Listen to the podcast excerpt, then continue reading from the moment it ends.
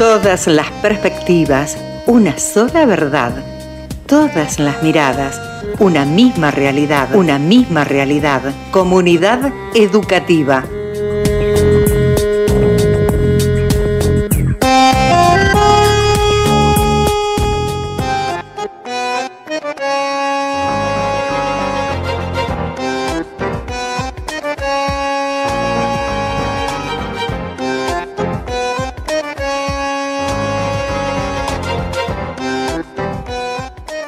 Si dijimos hace unos días que cada noche de lunes era algo así como un clásico, más como expresión de deseo que como descripción de los hechos, hoy nos animamos a decir que de a poco vamos cumpliendo algunos de los objetivos que nos habíamos planteado.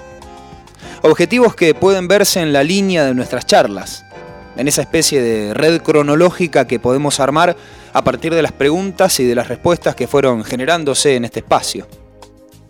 Desde aquella primera charla, en la que Veniero Gallini, estudiante universitario ya recién salido de su espacio formativo de la secundaria en nuestra comunidad educativa, nos habló de qué leer y qué escribir, de lo que veía en escritos de otras personas, incluso de personas de su edad, de los proyectos, los tan necesitados proyectos, hasta la definición de conflicto que nos tiró sobre la mesa Ariel Di Benedetto, profesor de historia, al charlar un poco sobre lo que surge del encuentro entre nuestras historias docentes, historias de sujetos de la educación, y los diseños curriculares que, de paso, agrego acá y ahora, a veces criticamos dura e injustamente, acercándonos un poquitito más a la crítica que a la comprensión y a la complejización de todo eso que pasa antes de leer punto a punto el material.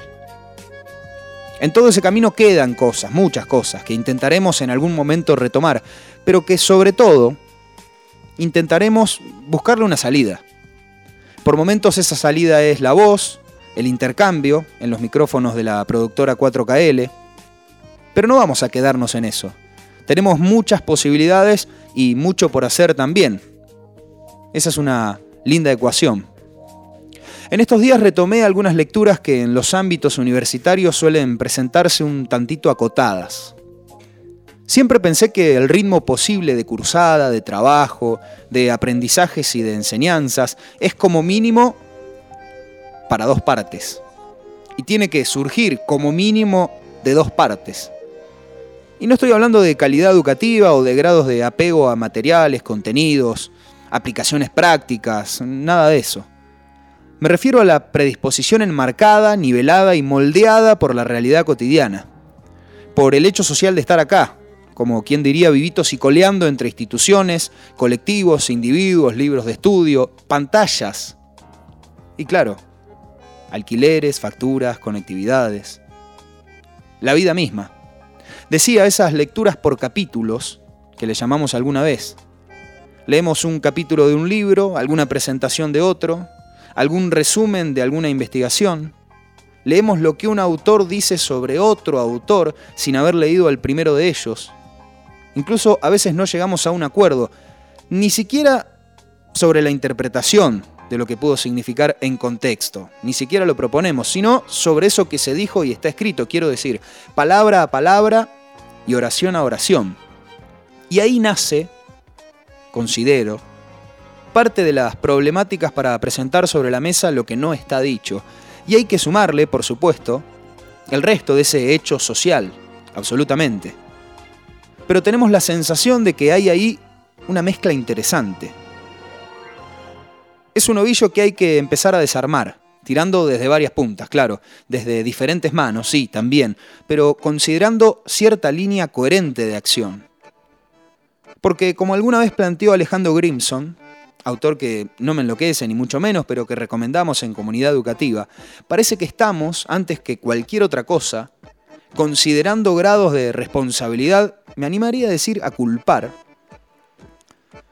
individuos que nunca somos nosotros y colectivos a los que jamás pertenecemos y de paso decimos que jamás vamos a pertenecer. Y si no están hechas las respuestas, capaz, quizá es una posibilidad, tampoco existen las preguntas. Entonces tenemos mucho por intentar. Esta es la séptima entrega de Comunidad Educativa. Lunes gris, lunes ventoso, por momentos con un poquito de lluvia, esta vez no me lo pueden negar. Un lunes hermoso. Así empezamos.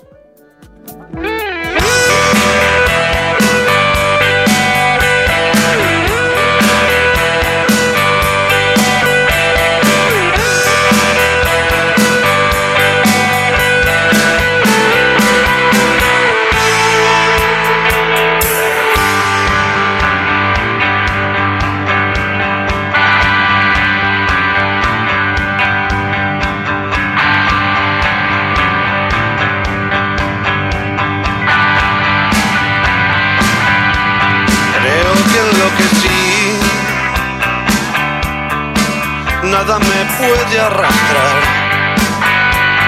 Juguemos así.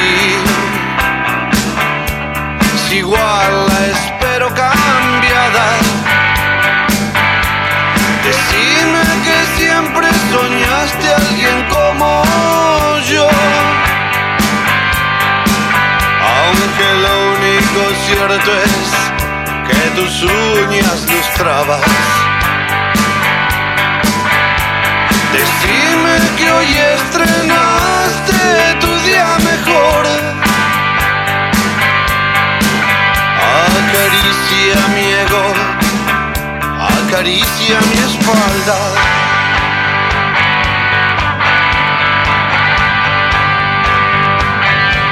Sé que lo que sí, nada me puede salvar ya juguemos así.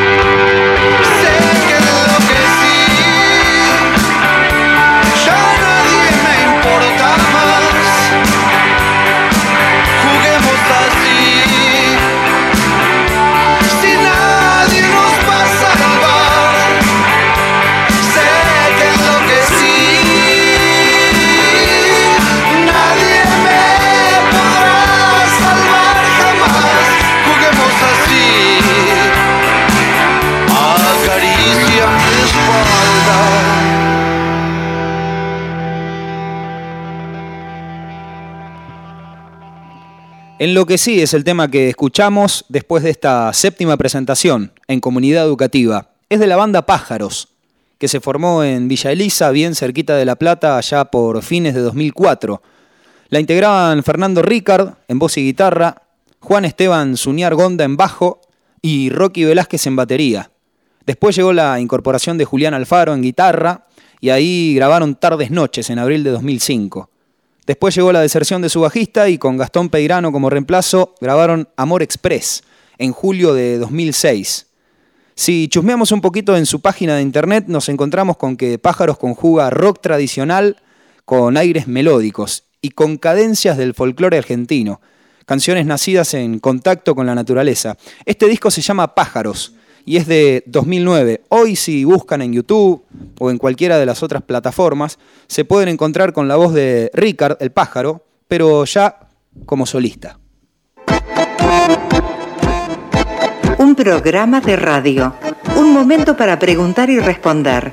Somos lo que somos, comunidad educativa.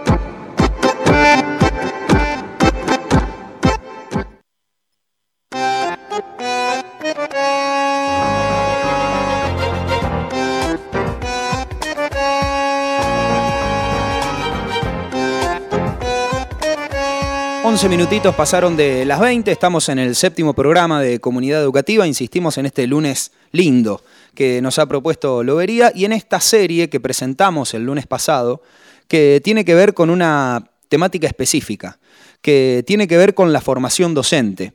Y una serie que de a poco nos invita, ella en sí misma, a ir chusmeando con quién podemos charlar, cuáles son las temáticas que podemos abordar desde los diferentes campos específicos de formación que incluso tienen no solo nuestros docentes, sino también parte de estudiantes que fueron docentes o viceversa, porque así es en parte del universo de la formación docente, al menos la que tenemos aquí y ahora.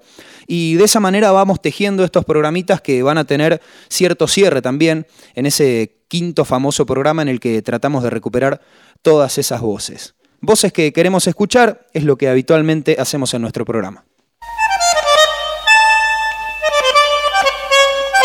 A nuestras palabras no se las lleva el viento. Hablamos, charlamos, discutimos. Nuestras palabras están vivas. Nuestras palabras están vivas.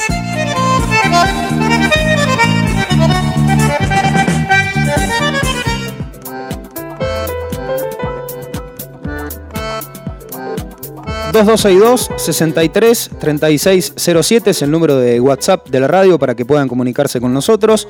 Estamos al aire en www.4kl.com.ar, ahí donde pueden encontrar también los programas que hemos realizado hasta acá y todas las series que vamos a ir tirando sobre internet, no solo de comunidad educativa, sino del resto de los programas que componen la programación de 4KL. Hoy nos visita nuestro programa Agustina Arrigui, que llegó recién, no más, salida de su trabajo. Otra de las grandes temáticas que está bueno tocar en algún momento, esta especie de mezcolanza que solemos hacer quienes estamos en este mundo. Eh, pero recién llegó y está acá con nosotros para charlar un buen rato de la formación docente, que es lo que nos convoca. Agustina, ¿cómo estás? Bienvenida. Muchas gracias por venir y, y por llegar. No, muchas gracias a ustedes por tenerme en cuenta y por invitarme. Bueno, como escuchaste en la presentación, como habrás chusmeado también por ahí un poquito, estamos con ganas de charlar un poco de la formación docente. Eh, y primero nos gustaría que nos resumas parte de tu historia, de cómo es que te metes en ese universo, porque sos licenciada en psicología, si no me equivoco. Sí, exactamente. Bien, ¿y cómo es ese caminito formativo que a vos te hace incursionar un poco en este plano docente? Bueno, en realidad no era algo que yo tenía pensado desde el vamos, pero como nos pasó seguramente a muchos, cuando llegás medio que surgió una suplencia en secundario primeramente y bueno, se me, se me avisa que estaba la posibilidad y intenté ahí, bueno, explorar ese mundo que para mí era totalmente nuevo y con adolescentes que para mí era un bache que había en la formación, como que si bien somos psicólogas, hay parte que, en la, como cualquier formación, se ve menos profundidad y además en ese momento había poco desarrollo teórico también. La adolescencia no era como algo muy estudiado. Y nada, para también conocer ese público, digamos. Esa. ¿Eso cuándo fue, más o menos? Y 2010, 2011. Ah, bien. Estábamos en un momento que si bien responde a esta línea cronológica y cerquita, tenía unas buenas diferencias. Y teníamos además, eh, coexistían lo que era el antiguo EGB. Ah, y, eh, ¿Se estaba despidiendo el polimodal entonces? Claro. Yo tampoco sabía mucho de eso, o sea, lo que había leído nada más para lo que era el área educacional, pero eh, bueno, nada, ahí estaba como en vivo, teníamos ahí y las diferencias en todo sentido desde lo que se proponía hasta lo que venían, digamos, construyendo. ¿Cómo fue entrarle a ese mundo? ¿Cómo te recibió? ¿Cómo lo encaraste? ¿Tenés Eh, algo que te marcó? Eh, yo sinceramente eh, siempre me sentí bien recibida.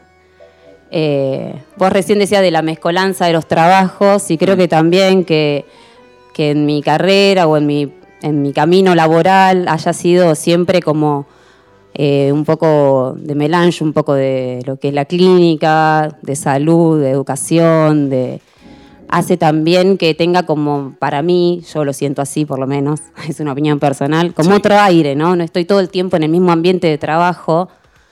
eh, y la verdad que siempre tuve buenas relaciones eh, con mis compañeros, hemos podido hacer trabajos muy lindos, eh, propuestas. Desde ese lugar creo que eh, nada, me he sentido muy bien recibida.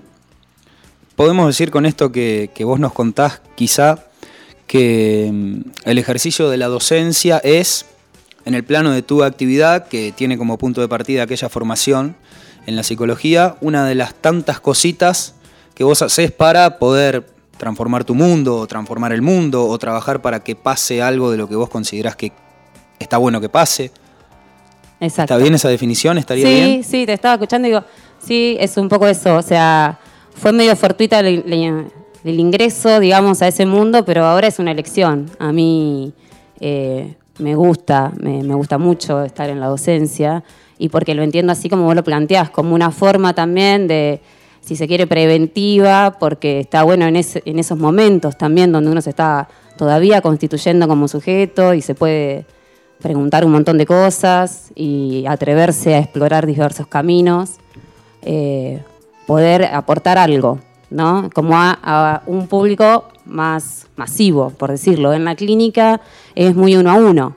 Es, entonces ahí era como, obviamente desde otro lugar, no haciendo clínica, pero sí eh, generando preguntas, que es también nuestra función como analista. ¿Tuviste profesores o profesoras que en tu recorrido dentro de la comunidad educativa, la primaria, la secundaria, en aquel momento, eh, se te vinieron a la cabeza cuando empezaste a ejercer activamente la docencia? Dijiste, esta cosita que hizo bien este profe para mí, la voy a usar, esta que hizo mal no la voy a usar.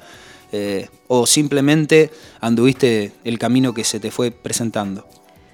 Eh, sí, creo que tomé algunas cuestiones así, tuve algunos docentes en la secundaria que si bien por ahí podía o no compartir sus puntos de vista, mínimamente eh, permitían que se diera el debate eh, o que se pusiera el tema en discusión. Después por ahí no compartía el punto de vista de ese docente, pero bueno, creo que eso, el debate y, escuchar y aceptar el disenso. Eh, pero después también me parece que como la mayoría, cuando uno les hace recuperar eh, alguna experiencia, se vienen las negativas. Lo primero que se viene, ¿no? Siempre hacemos ese, esa actividad en primaria, en educación primaria, en el profesorado, perdón, educación primaria, y siempre aparecen como eh, las experiencias negativas. Vos sabés que esa es una, una práctica que hemos trabajado, que se trabaja en diferentes lugares, en diferentes espacios eh, y de diferente manera, y que en mi campo específico le llama narrativas, ¿no? Hagamos una narrativa pedagógica.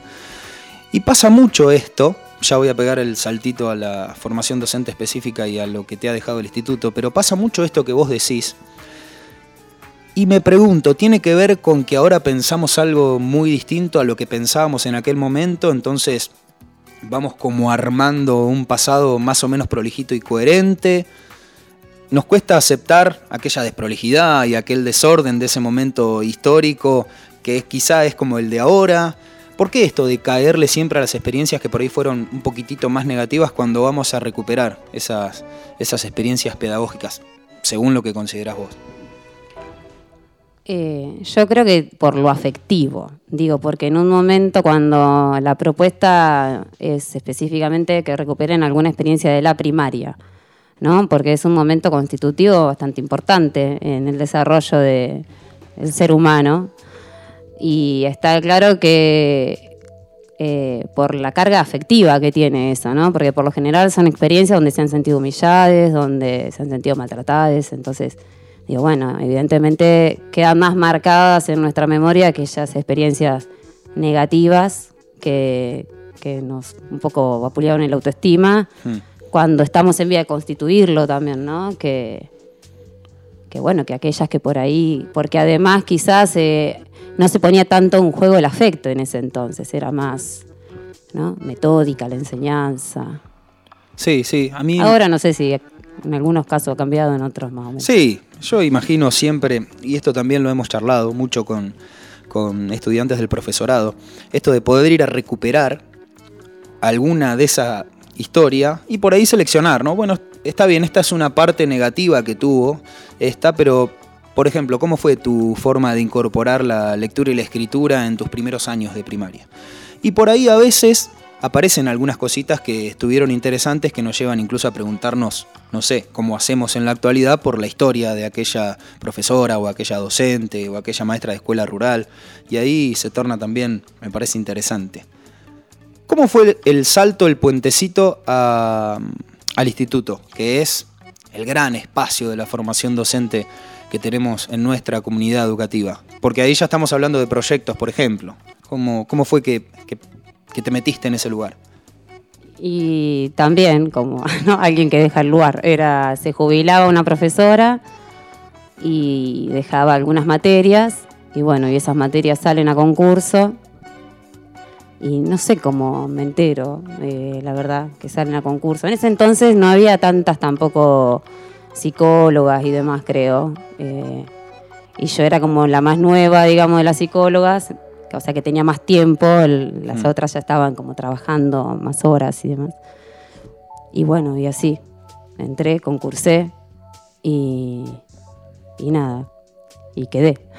Y ese universo, si alguna vez trazaste Yo ahí me estoy acordando, perdón, porque yo ahí estaba haciendo también eh, una suplencia en un equipo de orientación escolar en primaria. Ah. Porque claro, ya estaba, o sea, daba en secundaria y estaba en un equipo de orientación escolar en primaria. Entonces ya empezás a tomar contacto también y, ahí estás como también estando más en el mundo. Te vas enterando. Es de alguna manera el programa una especie de narrativa pedagógica también. Claro, sí, sí, es sí. Es uno de los grandes objetivos. ¿Trazaste alguna vez un paralelismo entre aquel universo de la secundaria o ese espacio de orientación con el marco de la formación docente? ¿Lo viviste de otra manera? ¿La presentación de un proyecto fue diversa? ¿Los sujetos de la educación con los que te encontraste eran muy distintos por fuera, pero por dentro de lo educativo se parecían? ¿Cómo fue? Ay, a ver, eh, explícamelo mejor. Por ejemplo. sí.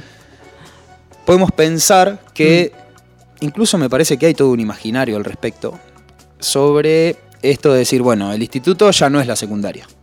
Sí. Entonces ahí es como que empezamos a tallar sobre algunas cuestiones que tienen que ver fundamentalmente con algo que se parece mucho a la calidad educativa, ¿no? Entonces ahí ya empieza a meterse la exigencia y qué podemos y qué no podemos, cuando en verdad lo que estamos haciendo es enseñar, aprender y pueden variar eh, ciertos hábitos de lectura, ciertas prácticas de escritura, cierto grado de responsabilidad quizá en lo que se está aprendiendo porque después se lo tiene que enseñar. Em, pero a mí me da la sensación de que existe a veces un imaginario que no es tal cosa, ¿no? que no sé si tenemos una diferencia marcada entre personas que están estudiando en términos de enseñar y aprender, digo, ¿no?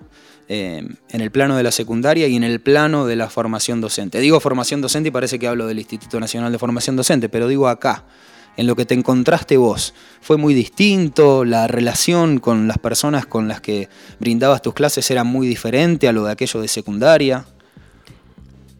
No, eh, creo que eso fue uno de los grandes temas que venimos trabajando también hace años. Eh, en cuanto a esto de que a veces algunos llaman que se secundariza lo que sería la formación docente o el mm. terciario.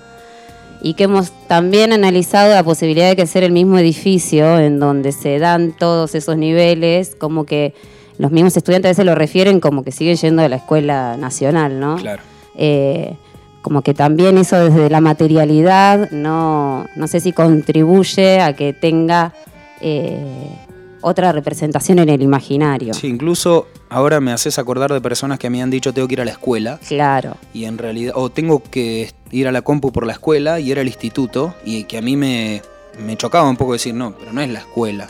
Una cosa es una cosa y otra cosa es otra cosa, es cierto. Perdón, te interrumpí. No, no, pero bueno, es eso, que hemos venido como eh, analizando y preguntándonos también durante mucho tiempo esto, hasta dónde, eh, no es la exigencia, sino ni volvernos demasiado academicista y por ahí perdernos algunas otras cuestiones que son importantes también en la formación, ¿no? ni secundarizar o bajar el nivel de, exigencia o exigencia igual a calidad, ¿no? A esto, a que estamos sacando, eh, digamos, estamos sacando, ¿no? En la palabra, estamos formando formadores, entonces la responsabilidad que eso conlleva, como también en las tecnicaturas que estás formando profesionales, gente que trabaja con personas o en otros ámbitos, ¿no? Eh, que es también eh, haciendo en el desarrollo del ser humano, es también que esos jóvenes que estaban en la secundaria, bueno, se hagan responsables de sus acciones y sus decisiones y se hagan adultos, ¿no? Es, o sea, no, no son indisociables la formación académica, si se quiere, y el desarrollo del ser humano. Clarito. Pasaron 26 minutos de las 20, estamos en www.4kl.com.ar. Nuestro número para poder comunicarse, para hacer una pregunta, para mandar un saludo, para lo que consideren oportuno, es el 2262 63 36 07. Suena en este lunes 15 de marzo Pájaros. Estamos en comunidad educativa y vamos hasta las 9 de la noche.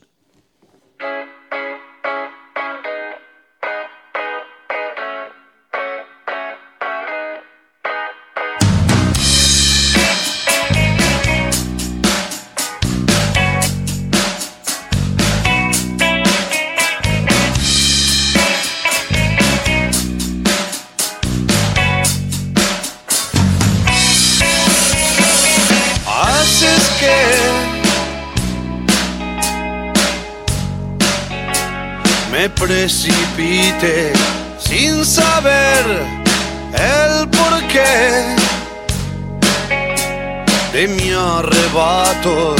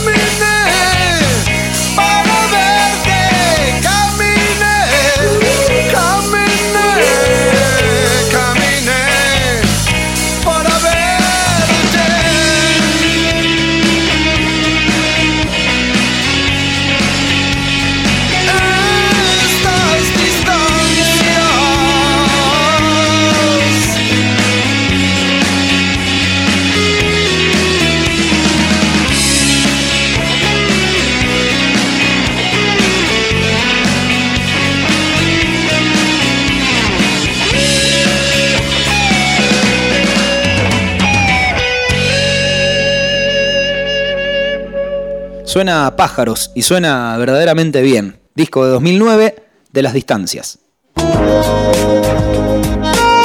Comunidad educativa. Comunidad educativa. La radio y toda su magia. Nuestra educación y todo lo que sobre ella tenemos para decir. Comunidad.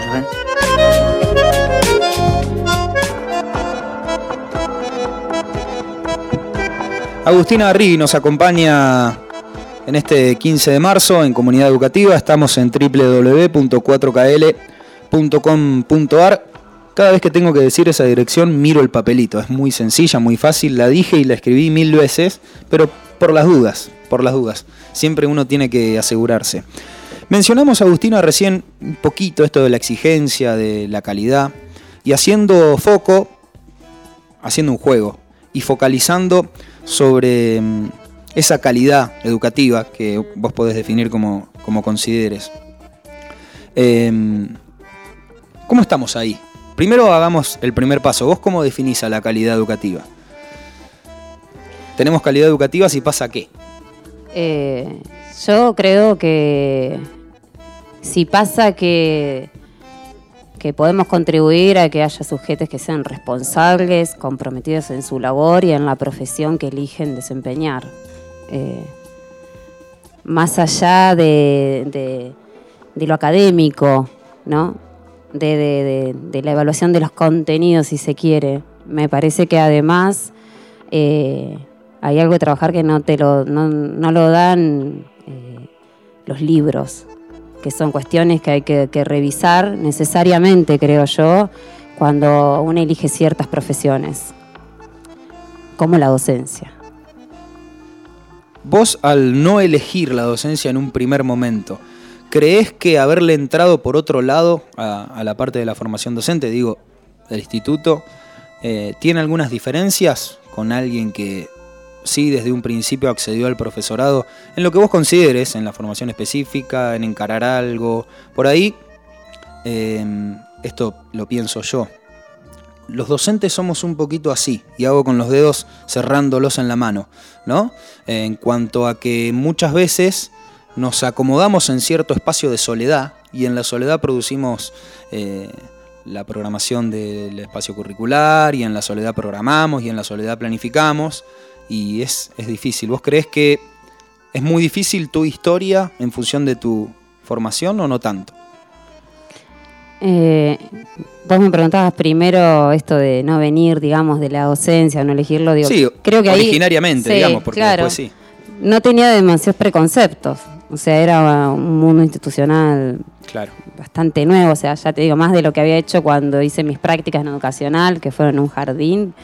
Eh, bueno, no, no, tenía mucha idea de, qué se trataba. Entonces, creo que eso me jugó bastante a favor en un punto, porque, bueno, era como todo a explorar y la verdad que tampoco conocía mucho a las personas con las que trabajaba, eh, porque no venía del mismo ámbito. Claro. Eh, y eso hace como que, supongo que, bueno, la relación era lo que se gestaba ahí. Sí, sí. Con el mismo objetivo. Eh, y al ser mi paso tan breve, digo, porque yo nunca trabajé demasiadas horas en el sistema educativo, entonces es como que, era algo que siempre me, algunos me señalaban, como, bueno, vos tenés poquitas horas. era como, bueno, o sea, mi palabra tenía menos valor en algunas cuestiones porque yo estaba poquitas horas. Claro. Y sí y no, también tenía la posibilidad de verlo, creo yo, desde otro lugar. Eh, obviamente también con otro tiempo, porque al tener poquitas horas tenés menos estudiantes, menos realidades, ¿no? Sí, sí. Recuerdo hace un tiempo una charla que en este momento no me acuerdo quién la había organizado, em, pero había una persona que decía eh, que marcaba la importancia de poder tener el tiempo, de poder tener em, el poder adquisitivo para, eh, valga la redundancia, la adquisición de bibliografía o la adquisición de cursos o la adquisición de trabajos en equipo, en fin. Em, y, es, y era uno de los temas, uno de los grandes temas. ¿Vos considerás que existe esto que le da nombre a nuestro programa? Tenemos una comunidad educativa en términos de relaciones. Esto es algo que siempre me pregunto con compañeras de militancia, compañeros de militancia, con personas que trabajan en diferentes instituciones, dentro o fuera de lo público. Em, y hay diferentes respuestas. Mm. En el plano de lo educativo, ¿vos crees que hay una comunidad eh, creo que hay comunidades. Comunidades. Porque pensaba en eso, ¿no? Comunidades de común unión. Y la verdad es que debería ser como algo mucho más integral o ¿no? De, no solo, a veces cuando se dice comunidad educativa, uno tiende a llevarlo a cierta escuela, digamos, y las familias.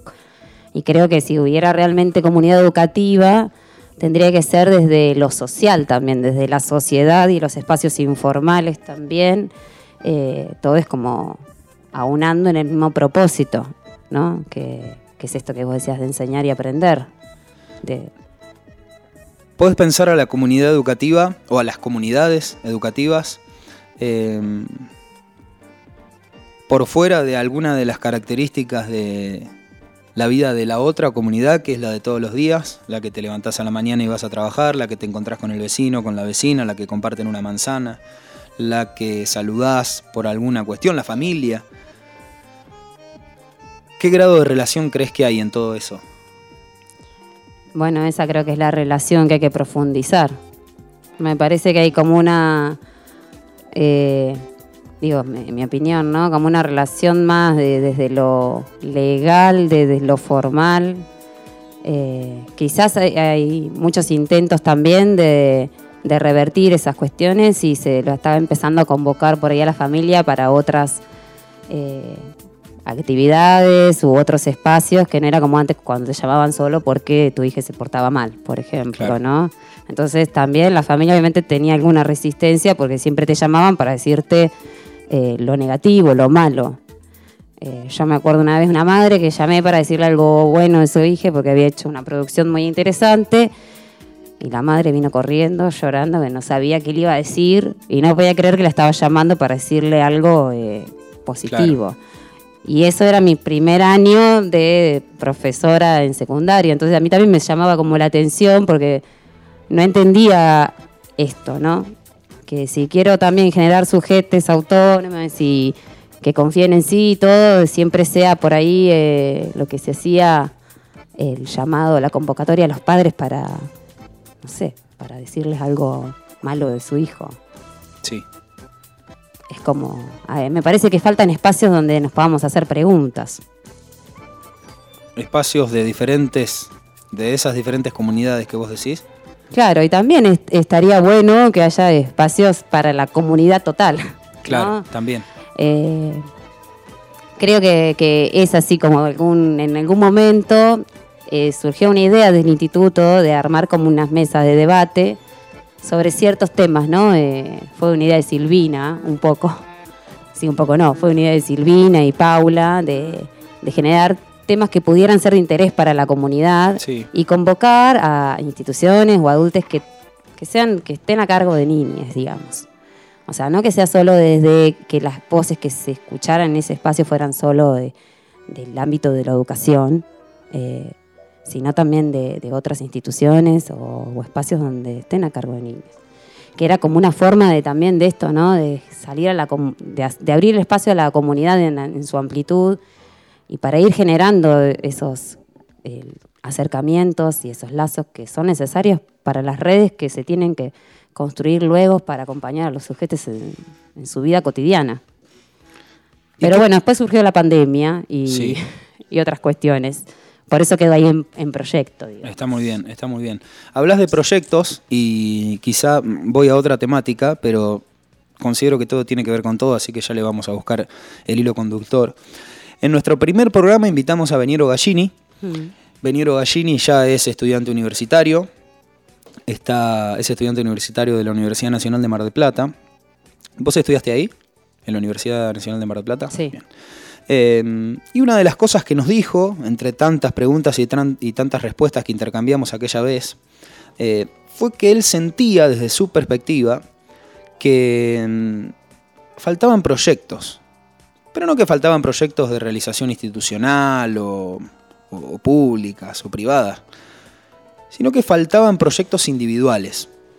Faltaban proyectos en compañeros o compañeras que él tenía, dentro o fuera de la escuela, que mm, no tenían decisiones a corto plazo y que tenían muchísimos problemas para caminar hacia algún lugar, porque faltaban algunos faros.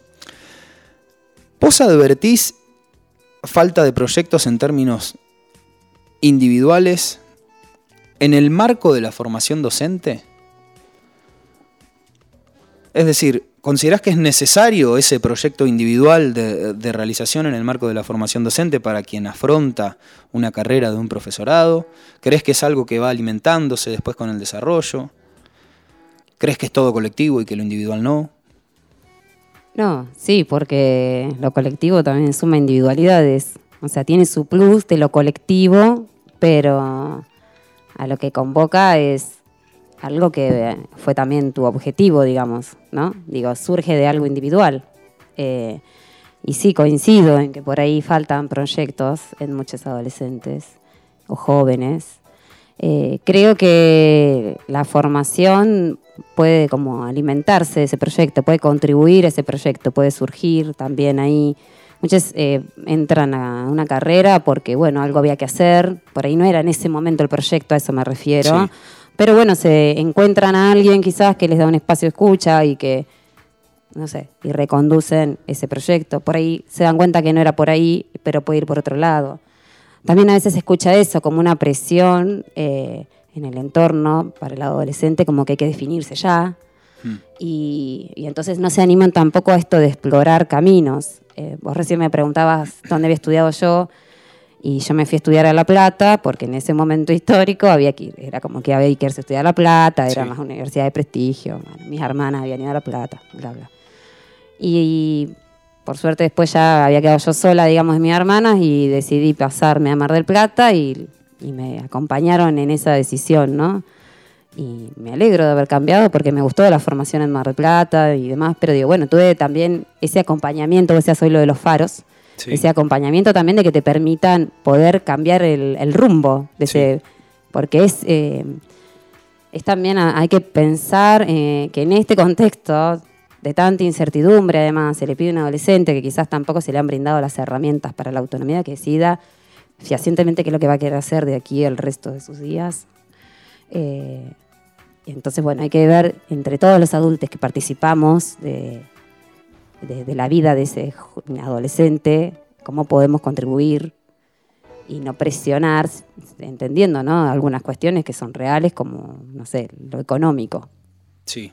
¿no? También en esto, perdón, ¿no? pero de brindar, porque también en, mi época, digo, era como te ibas a estudiar una carrera universitaria o nada, ¿no? Hace muchos años atrás, por suerte. Sí. Pero esto de que haya otras opciones, ¿no? Para la gente que también tiene otros tiempos, eh, que tiene otras necesidades también reales, como, insisto, con lo económico. Pero estudiar hoy una carrera universitaria lleva un plazo que quizás no todas las realidades puedan afrontar. Y no por eso era como que yo también lo escuchaba cuando entré en secundario. Yo quiero estudiar para ser alguien porque si no, no soy nada. Eso de que sí, hay como pocas opciones, hay pocas posibilidades de pensar proyectos. 43 de las 20, estamos en comunidad educativa www.4kl.com.ar. Vamos hasta las 9, estamos charlando con Agustina Arrigui.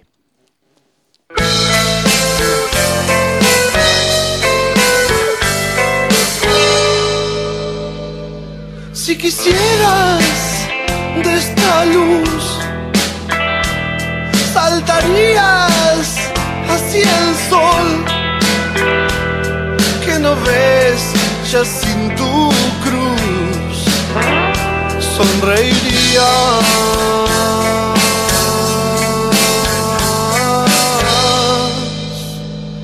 Esos patos van al sur y toda esta tempestad que va a tragarse el mar,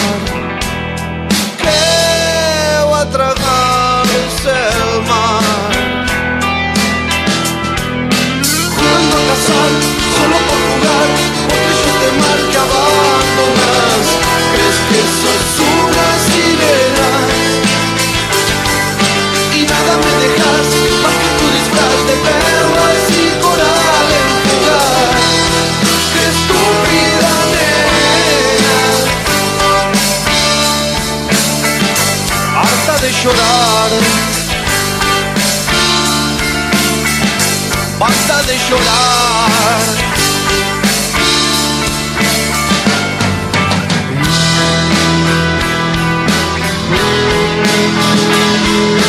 Serás más cristal que luz, reina.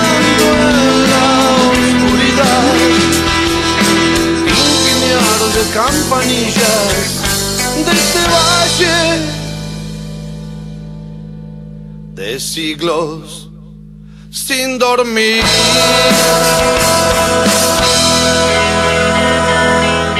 Jugando a cazar, solo por jugar, botellón de mar que abandonas. Es que sos una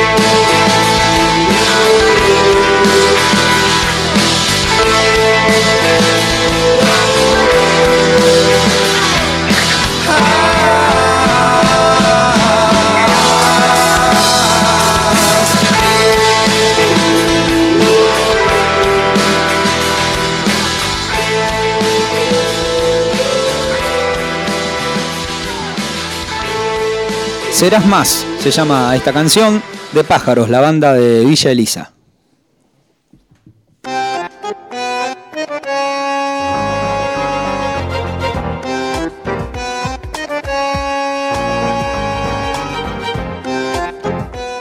Vamos hasta las 9 de la noche, nos quedan pocos minutos de charla.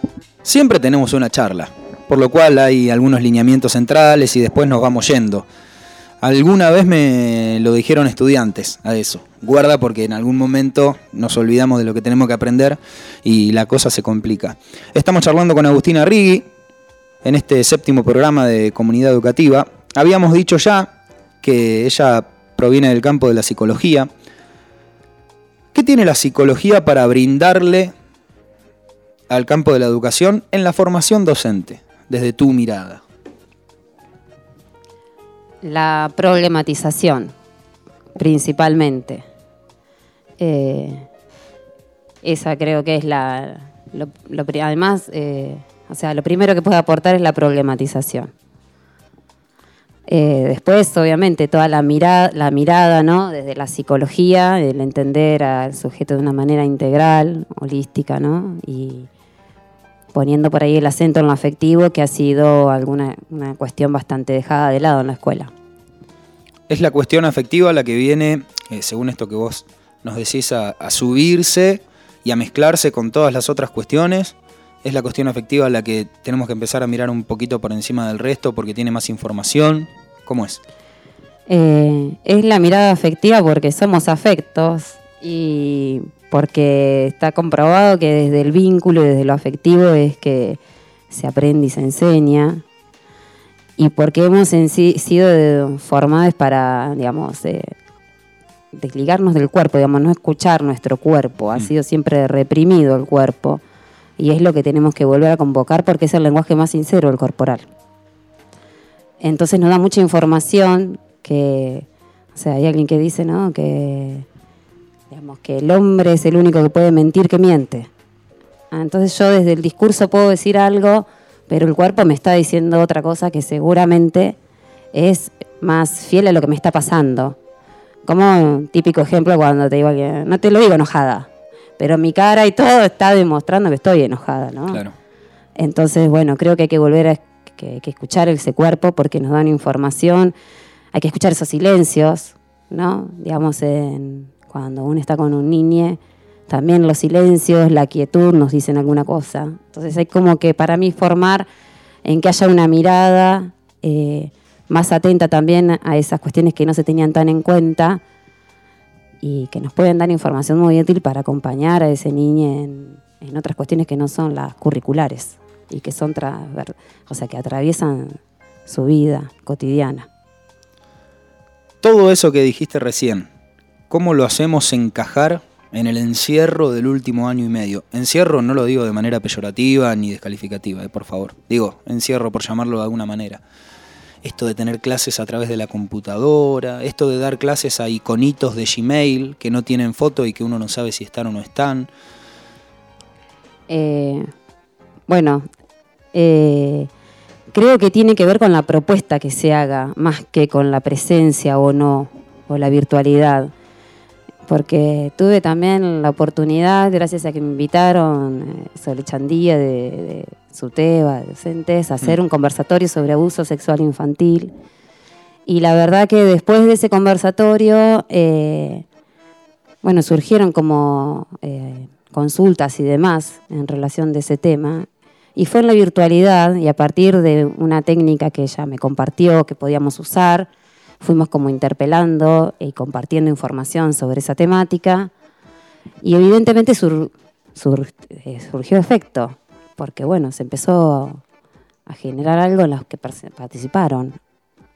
Entonces creo que por ahí no tiene que ver con, o sea, con la presencialidad, porque encima nos anduvo mal la computadora, o sea que ni siquiera tuve la posibilidad de verlos a todos en, el- en la pantalla, que era la idea.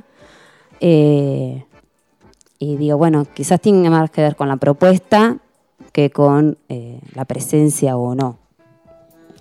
Eh, esto que decís, ¿tiene que ver con un modo de vivir de este momento histórico, crees vos? Esto de por ahí las posibilidades o los límites y los alcances que nos propone esa virtualidad, que pueden existir personas que se sientan muchísimo más cómodas en su casa, con la biblioteca detrás, sirviéndose todos los mates o, los, o las tazas de café que quiera y respondiéndole a una pantallita. ¿Crees que es la manera de vivirlo de cada cual? ¿Tiene que ver con esto de, bueno, tenemos la compu, lo hacemos por la compu? Como cuando me tocaba ir a la facu, tenemos el drive, ¿para qué no? Sin pandemia. ¿Para qué nos vamos a juntar? Bueno, hacemos un Frankenstein en el trabajo práctico. ¿Tiene que ver con esto? ¿Vos cómo lo ves a eso? Eh, creo que eso es como también muy particular, muy de la singularidad, porque, eh, a ver, vos mirá, decías, no, ya está, está- no estabas en pandemia y ya hice usar el Google Drive, y es porque Sí. vos ya sos un nativo digital seguramente, que no es mi caso. Entonces a mí me decís Drive y yo siempre soy la que no usa el Drive porque prefiero, sí, el encuentro. Pero creo que tiene que ver con cada uno. O sea, hay personas, como vos decís, que se sienten muy cómodas, que en realidad les cuesta la relación social o el sentirse expuesto frente a un grupo. Eh, y que ahora en la virtualidad se han sentido más cómodas y han podido, eh, no sé, empezar una carrera, por ejemplo. Sí. Y hay otras que están sufriendo un montón. La no presencia, el no contacto, digamos, eh, físico. eh, tiene que ver con cada uno y las necesidades ¿no? y las historias de cada uno. Pero bueno, también me parece, perdón, ¿no? que es como hay una nueva realidad, por decirlo, que también está bueno ir generando recursos para adaptarse en la medida en que es algo que se nos ha im- impuesto, ¿no? Sí. Porque si no nos adaptamos, también lo otro es que sufrimos todo el tiempo. Sí, sí, lo arrastramos. De hecho, yo eh, soy bastante anti-tecnología, no entiendo mucho, no es un tema que me, que me dedique a investigar tampoco, y bueno, me he tenido que adaptar para poder llegar a, a los estudiantes. O sea que eso también siempre es como algo que aprendo en educación, que estoy todo el tiempo aprendiendo, aún venciendo mis propias resistencias, Sí. que sí. era yo con la tecnología nunca lo mismo, aprendizaje vivencial, pero bueno, ahora fue virtual y fue virtual. No hay Me podría haber pedido licencia. completa de pandemia. Estamos en los últimos cinco minutitos de charla, vamos hasta las nueve de la noche. Y estamos en el plano de la formación docente, aunque podamos charlar también de tantísimos otros temas, podríamos quedarnos muchísimo tiempo más también. Pero para empezar a cerrar y en búsqueda de alguna especie de conclusión o de premisa o de pregunta, para que después podamos responder, ¿cómo resumís la situación actual de mm, nuestra formación docente en el plano de nuestro instituto? Hay cositas que ves muy sólidas y firmes que están buenas, hay cositas que te gustaría tonificar, hay cositas que te gustaría presentar.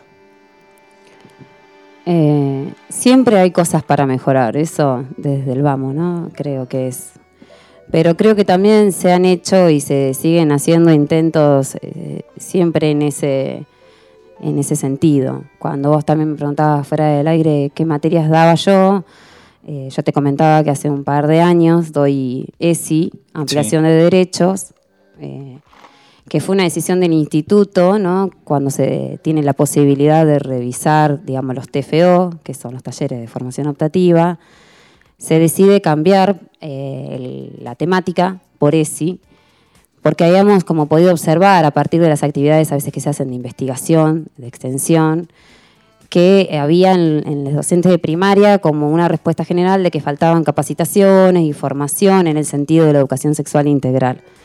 Entonces eh, se decidió en ese sentido cambiar la temática del TFO, que me parece importante porque creo que fue como producto de, bueno, de todo lo que se vino analizando en los PNFP que se tenían anteriormente que eran obligatorios, ¿no? En donde obligatoriamente se generaba ese espacio que muchos odiaban o no, o íbamos más o menos a gusto, pero que en realidad siempre surgían cuestiones bastante interesantes y en base a eso también creo que se pudo hacer esa lectura de que faltaba que ajustáramos en la formación, que es en el momento también, esta es mi opinión, ¿no? donde los estudiantes son más libres, porque a veces cuando uno ya está en relación de dependencia laboral es más difícil eh, poner en tensión y en cuestión algunas cuestiones instituidas, valga la redundancia, que cuando se está en el proceso formativo, ¿no? Sos estudiante y es como que está todo permitido y está bueno que sea así. Porque si no se, ahí no se cuestiona, después cuando ya está esa relación de dependencia laboral, me parece a mí que es un poco más difícil. Es un paraíso la práctica en el plano del docente que está preparándose para dar clases, vas a la práctica, la observación ni te cuento, estás como en una platea mirando lo que pasa y, analizando desde alguna que otra eh, categoría.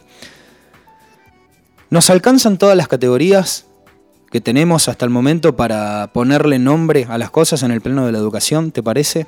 A mí me parece que hay una que es la voz de los docentes, que hacia afuera, no hacia adentro, sino hacia afuera, falta escuchar, falta escuchar. Eh, y por esto también un poquito la trampa de proponernos narrativas pedagógicas, ¿no? Bueno, eh, yo soy docente y trabajé acá, acá y allá y me formé allá, voy a contar la historia de mi vida educativa.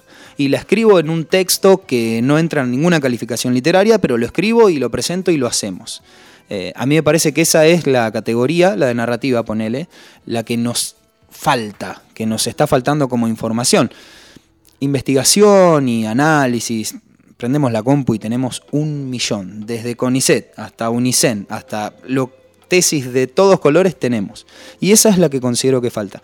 ¿Vos pensás que estamos bien así, que falta alguna, que pondrías más, que hay categorías que no están trabajadas, que hay que inventar muchas? Eh, no, seguramente falten las categorías, porque la realidad es tan compleja que siempre va a haber algo seguramente que se nos está pasando. Vamos de atrás con las categorías, ¿no? Claro, creo que sí, lo de los docentes, me parece que a veces en, en el imaginario social hay como también bastante preconcepto y a mí a veces me enoja bastante también porque no se habla mucho desde lo que se reproduce en los medios y demás y se generaliza demasiado y también creo que a veces desde educación es donde, bueno, se aporta día a día, cotidianamente, donde siempre están puestas todas las miradas, entonces también para criticar sobre todo, ¿no?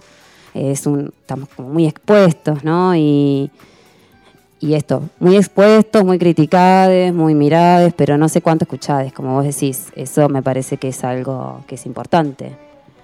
Eh, también, no sé, las familias, si están muy escuchadas o no. Hmm. Eh, o, qué, qué se escucha de las familias. También eso, ¿no? Eh, o sea, ¿qué escuchamos? Además. Sí, incluso hasta estudiantes, ¿no? Puede ser que a veces eh, escuchamos partecita del contenido, partecita de un final, de un parcial, em, pero por ahí la mirada sobre falta un poquitito a veces. Hablando de estudiantes del profesorado, ¿eh? Sí, o esto que decíamos, ¿no? O sea, queremos que eh, internalicen o tengan una mirada de un sujeto integral, pero esto que me estabas, como que me hacías preguntar si nosotros la tenemos para con ellos, ¿no? Digo, nosotros lo vemos más allá del estudiante que tenemos en tal año, y nos preguntamos un poco cómo es su realidad y, eh, y ahí también es esta, este límite o esta que es medio un poco difuso a veces de, bueno, hasta dónde exigencia o hasta dónde comprensión o hasta dónde, no sé, son cuestiones que han surgido en, en reuniones y bueno, y ahí también donde vuelvo con esto que además es el desarrollo en ser humano también, ¿no? No hemos planteado, bueno, también no es que aprobar por, porque, bueno, porque su situación es comprensible que en este momento no puede, sino también que esa persona aprenda que a veces no todo se puede y eso también es un aprendizaje que le va a servir para su vida y, y que esto entonces lo tiene que aprender, que tiene que aprender que hay cosas que a veces no se puede y que es necesario postergar. Que si en un momento de mi vida yo tengo algo que es más urgente, que me está preocupando o que requiere que yo me ocupe en ese momento, bueno, por ahí puede lo otro esperar. Y es un gran aprendizaje en la vida, creo yo, y no tiene que ver con lo curricular. Pero me parece que cuando uno puede escuchar al estudiante que tiene enfrente, también le puede enseñar eso. De eso se trata un poquito este programa de radio, comunidad educativa, y de eso se tratan también las prácticas que intentamos mejorar día a día con nuestras charlas, con nuestros trabajos, y de pensar un poquito en los errores y en las equivocaciones que cometemos, que también tienen mucha información para brindarnos. Agustina, estamos muy agradecidos de que te hayas acercado a la productora de 4KL. Eh, fue medio de sopetón, te avisamos en los últimos días, así que el agradecimiento es doble. Y bueno, ya te sumamos a nuestro programa de radio Comunidad Educativa para que aportes, para que preguntes, para que nos tires una temática, para lo que vos quieras. Bueno, muchas gracias. Gracias por el espacio. Y encantada del espacio. Muy buena propuesta. Bueno, le vamos a meter para adelante www.4kl.com.ar. Nos estamos yendo ya, no sin antes olvidar el repaso por nuestro celular, el WhatsApp, que es el 2262 63 3607. Fuerte abrazo para Andrea Chalde, que nos manda saludos, que estuvo prendida a Comunidad Educativa, una de las tantas personas que pasó por acá también. Nos vamos a ir, nos despedimos con el tema final, que es de Pájaros, la banda que nos acompañó en esta hermosa jornada que tuvimos en Comunidad Educativa. Nos reencontramos el próximo lunes en 4KL. Chau, abrazo.